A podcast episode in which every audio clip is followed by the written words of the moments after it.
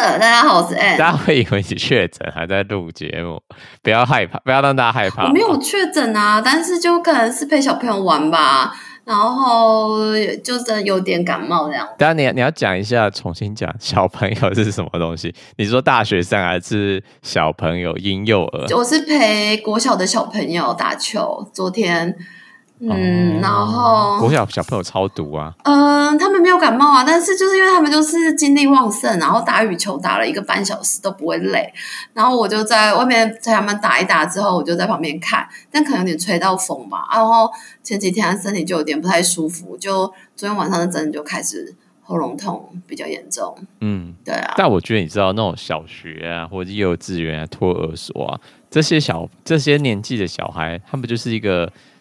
或是这些场域、这些地方，全部都是一些 就是流感、流感的大温床哦！真的，我都我都想说，我都有在戴口罩了，还是就是中标感冒。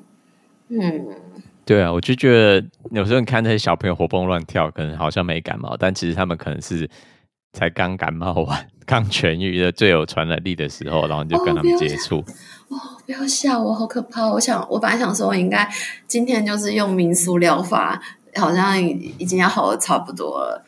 嗯，你自己讲一下你的民俗疗法是什么？啊，我就是喝可乐，然后加喉糖啊，就今天就是这样子吃了一整天。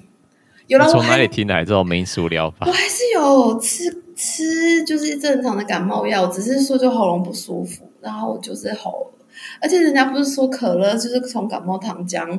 就是应该没有感冒糖浆的成分啊，只是糖，你只有种在后面两个字“糖浆”上面，就是心理安慰的效果。因为我不是那种喉咙不舒服啊，然后也吃太多糖的时候，喉咙会比较容易产生痰。哦，对啊，反而会卡喉咙，然后卡痰之后就会造成发炎的症状更严重了。反正你就是今天。应该是归功于感冒药有点有点小小的痊愈，那么就是先不要管你的身体状况，我们就继续来今天这集。欢迎大家回到聊聊博物馆。今天我们的节目要来跟大家宣布一个最近的最近的重磅消息：国际博物馆理事会他们在布拉格举办的特别大会嘛，第二十六届特别大会。那这一次的特别大会之中有一个非常重要的事情，就是他们要宣布要表决。这次的最新的博物馆的定义，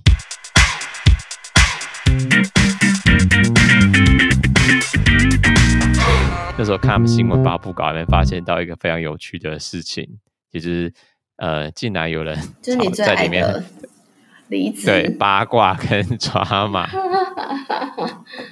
这些垃圾新闻是这种都是你知道这种八卦新闻才是有人要看的啊，吸引人家的注意。或是本来就大家就喜欢看，你知道吗？谁谁谁跟谁搞分手，或是怎样怎样，就是毕竟这个世界上就是需要这样的资讯。是，对，所以我们今天就要来先等跟大家讲完重要的事情，之后要跟大家讲完最不重要的事情。那我们直接请你开始来介绍这整件事情好了。二零一九年京都博物馆年会以来。为期十八个月、四轮磋商、十一个步骤后，二零二二年八月二十四日，在布拉格第二十六届国际博物馆理事会特别大会中，最后是以百分之九十二点四一的同意比例，也就是赞成四百八十七票，反对二十三票，弃权十七票。通过了新的博物馆定义提案，回应包容性、社区参与和可持续性在当代社会的重要性。嗯，所以这个名言竟然还是有人反对呢。我想说，第一个看到就是，哎，你已经做了十八个月的嗯沟通协调了，没想到。就是针针对一个简简单单的定义，还是有人反对呢？这好奇怪啊！究竟的新定义是什么呢？我们这边的用翻译软体翻出来的中文翻译，请你帮我们大家介绍一下博物馆新的定义是什么？哦，博物馆哦，新定义是博物馆是一个为社会服务的非营利性永久组织，它研究、收藏、保存、解释和展示物质和非物质遗产。博物馆向公众开放，具有开放性和包容性，促进多样性和可持续性。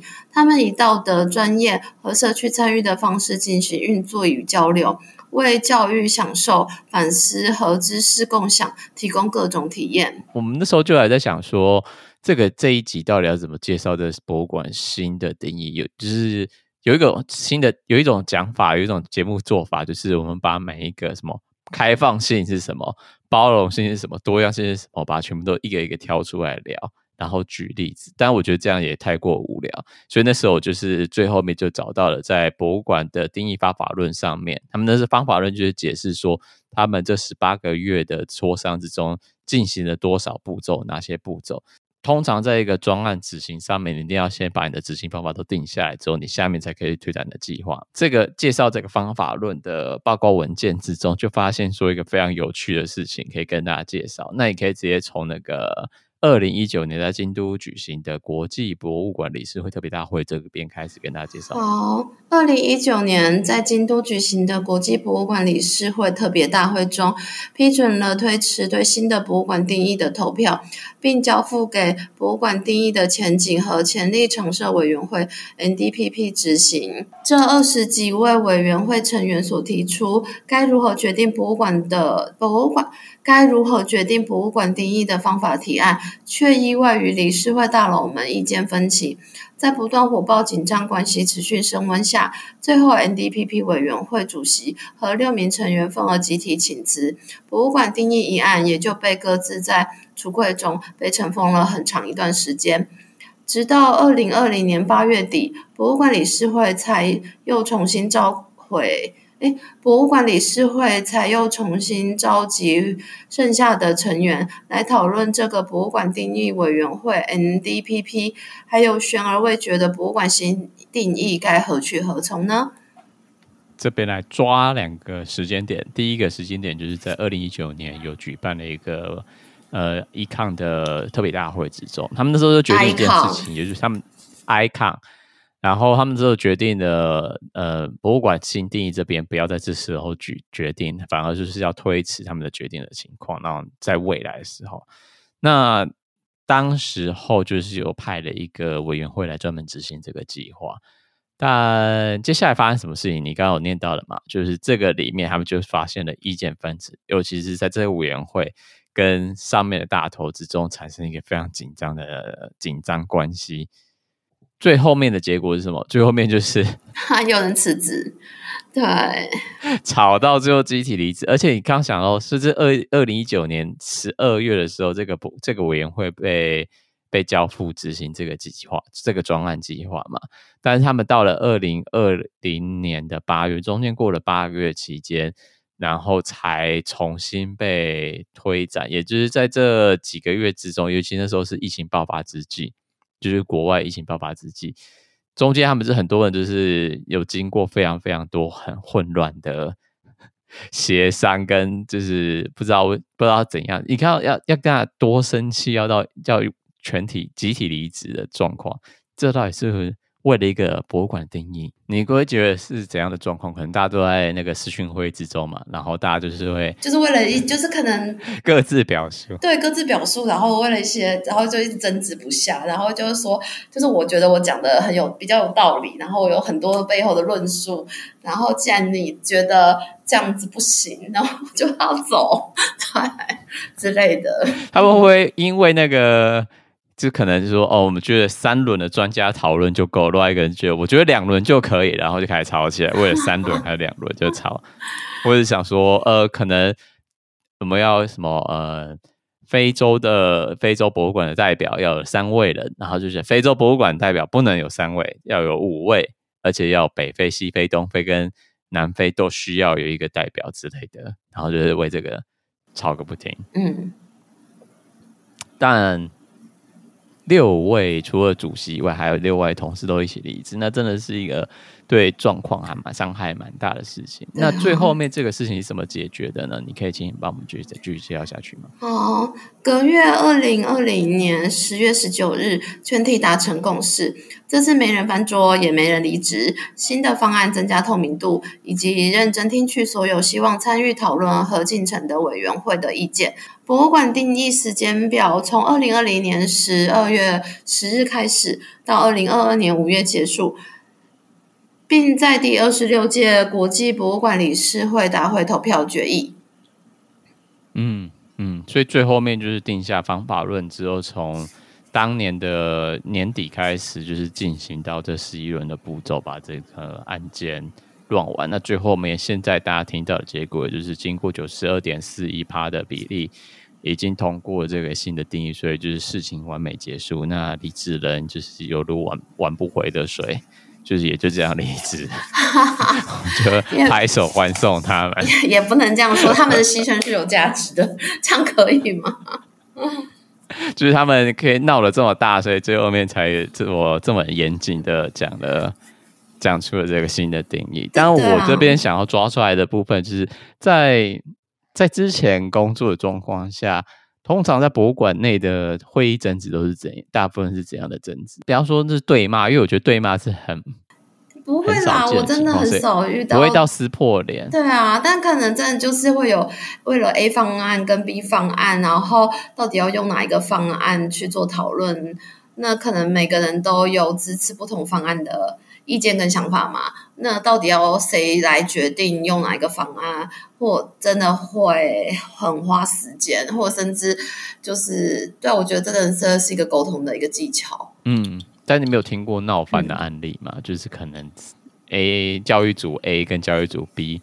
然后他们同时都有参与到同一个案子。哦，你讲的好直接哦，这一定要剪掉吧？这明明都是很常见的事情，就是一定各不同组织一定不同踩在不同的立场上，所以就就会用不同的方式去看一件事情嘛，对啊，那个争执一定是难免的啊。哦，有我之前有听过其他 podcast 讲过，就可能是什么展览组想要做这个东西。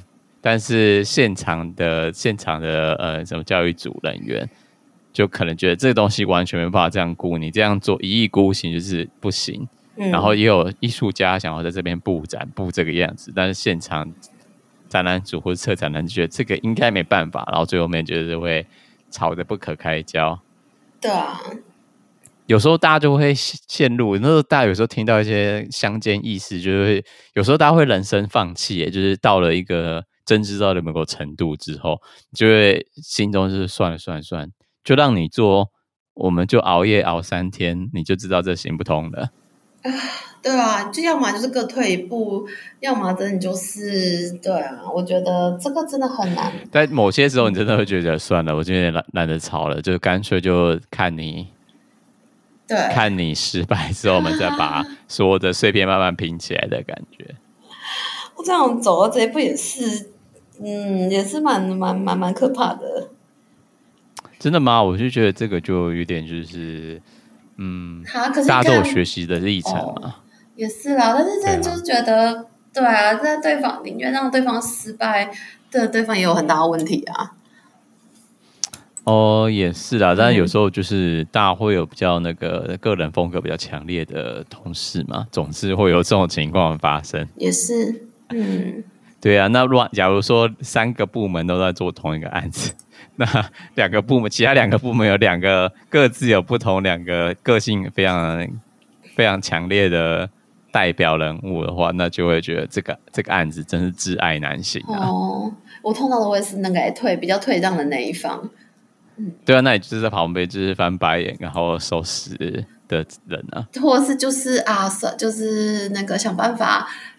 A 加 B 这样子，但最后就是我我要被牺牲。A 加 B，因为问题是 A 加 B 就是问最大的问题是 A 加 B 不可能两个都会很开心。对啊，所以就是到时到到时候就反而是我 C，就是是那一个最反，就是那个最失败的那一个。嗯，你 A 加 B 通常就是 A A 看不爽 B，B 看不爽 A，你把 A 加 B 之后两个都同样对付你。对，我有这个经验，别说了，相信啊。嗯，我的最近的案子就是，我们可能在定义某一个文件的名称，可能要叫账户，还是要叫账号。然后，然后那时候就觉得这个真是很没意义，讨论账户跟账号有差别嘛？嗯，就是都是同一个事情啊。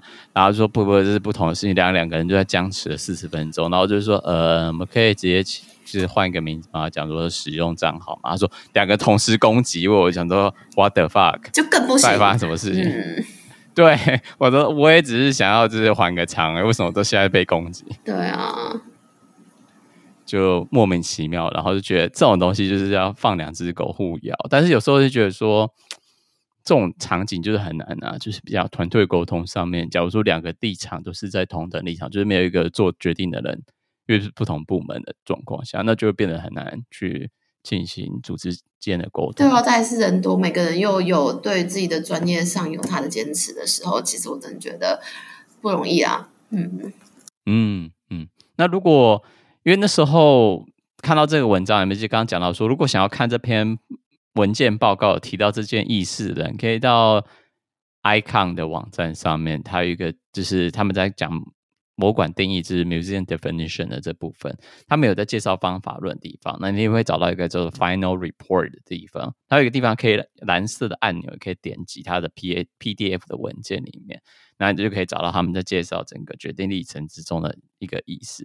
那的那个英文原文其实写的非常非常的轻描淡写，轻描淡写。对，它的它的那个它的英文原文有点意思，就是说，呃，因为 MDPP 跟 ICON ICON 的领导人他们有不同的分歧的意见跟争论，然后最后面六位成员就是离相应离职。这样，嗯，就是这种，就是这样一句话带过。但我想说，在这八个月之中，绝对不是这样一句话，就是有不同意见的分歧，就是有点像那个乐团组散团啊，他们就说，哦，大家有发展自己发展计划，所以最后面呢，都大家决定要就是哦，解散，解散单飞不解散。嗯，但我就觉得哇，这个这这中间你发生很多就是精彩的事情。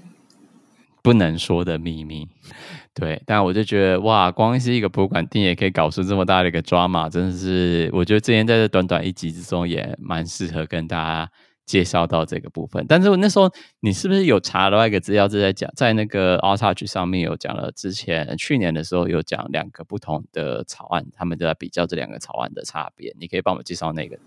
哦，对啊，我那时候是有看到就黄新荣老师的专栏，因为其实博物馆定义这件事情，真的在博物馆界是很大的的讯息的事情，所以其实就蛮多的博物馆界的老师都会讨论这一个部分。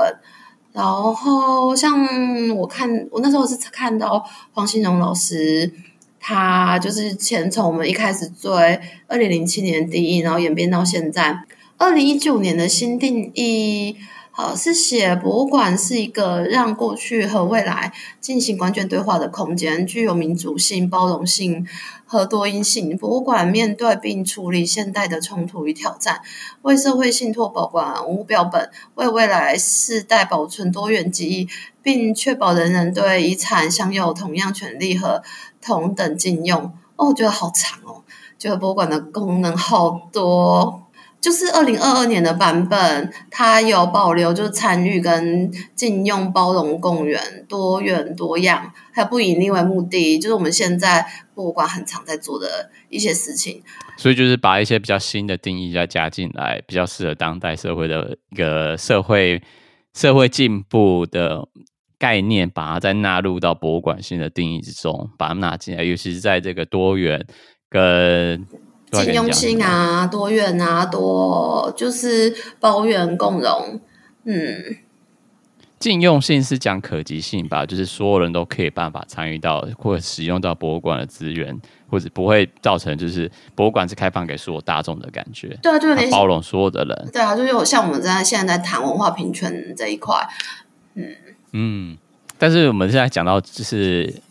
讲到禁用性，我突然想到一个东西，大家可以回去听我们的节目。那时候在讲到维多利亚，哎，维多利亚女王时期，他们在讲到 BNA 的那工艺工艺革命的那时候，他们那时候呃，英国的有一个可及性的一个最大案例，就是他们那时候因为煤气灯的发展，所以他们最后面就是有在晚上开馆，让所有下班的劳工阶层的人都可以在下班之后还可以去看博物馆，嗯，不会变成，因为那时候就是如果以前是要。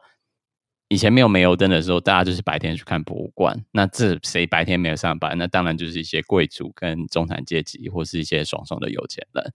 那那时候就是开放晚上开馆，就是让所有在一般时间上班，然后可能因为有些人是做服务业嘛，六日也不可能会都放假，所以那就是造成一个让一个造成促进博物馆可及性的一个很好的例子，在非常非常久之前的时候，嗯，但我觉得就很棒啊，就是还有想到这一块，就可能我们现在大概先注意到的弱势团体，可能就是老人嘛，身心障碍。然后偏向，嗯、然后现在还扩及到就是工呃蓝领阶级是吗？他算吗？蓝领阶级吗？嗯、对，嗯。现在吗？现在应该不算。你刚刚讲到一个关键字，我觉得文化平权是一个政府或者是这些公公公部门有力有尝试在做的。我不敢说，我现在不知道功效如何，但是 我有看他们有尝试在做自己的鼓励的。嗯。有人很努力了，啊、嗯。但我觉得多元的这件事情，diversity 这种东西本来就不是一件你只专注在性别，或是专注在文文化，或是专注在种权、种族上面。只是在讲到年龄平权的时候，其实也是一个议题。嗯，这样子针对长青者的照护服务，长青者在参观博物馆的新的设计，其实也是另外一种平权的感觉吧。那其实平权也不光完，像身体平权是其中一个。哦，对啊，就是你有各种不同的非呃非障碍空间的设立。其实我觉得在检查一下，反正大家去搜寻那个台湾硕博士论文里面，我觉得应该也可以找到蛮多再重新检视台湾博物馆空间里面对呃非障碍空间里面的设计上面会有很多的建议。是的，那大家都可以继续往这个方向去看。那我。最高兴的就是这个新版，就是这个礼拜通过的博物馆新的定义之后，都把这些都纳进考量之中。希望博物馆在做未来的政策方针的时候，都可以把这些新的定义纳入他们未来的计划当中。那除了这以外，今天的另外一集就是要讲，嗯，虽然只是讨论个定义，但是呢，还考可以吵成这样，表示说其实。大家都还是很有理念的人。对啊，我觉得这发展那么久，如果没有理念，那我就是像我就是参加那个委员会，比如说，好啊，随便啊，那就是你要，对，就是好像，大头不想要十一个步骤，好啊，那我们就八个步骤就好了，把事情是解决就好，不要大家这么认真，对啊，认真都要离职，就有点吓到，真的，表示这个真的是。嗯，血泪史是，那就是祝大家在工作之余都可以遇到听得懂你讲话的同事。好 好好，这原来是你的结论，好好。嗯，很重要，很重要，对。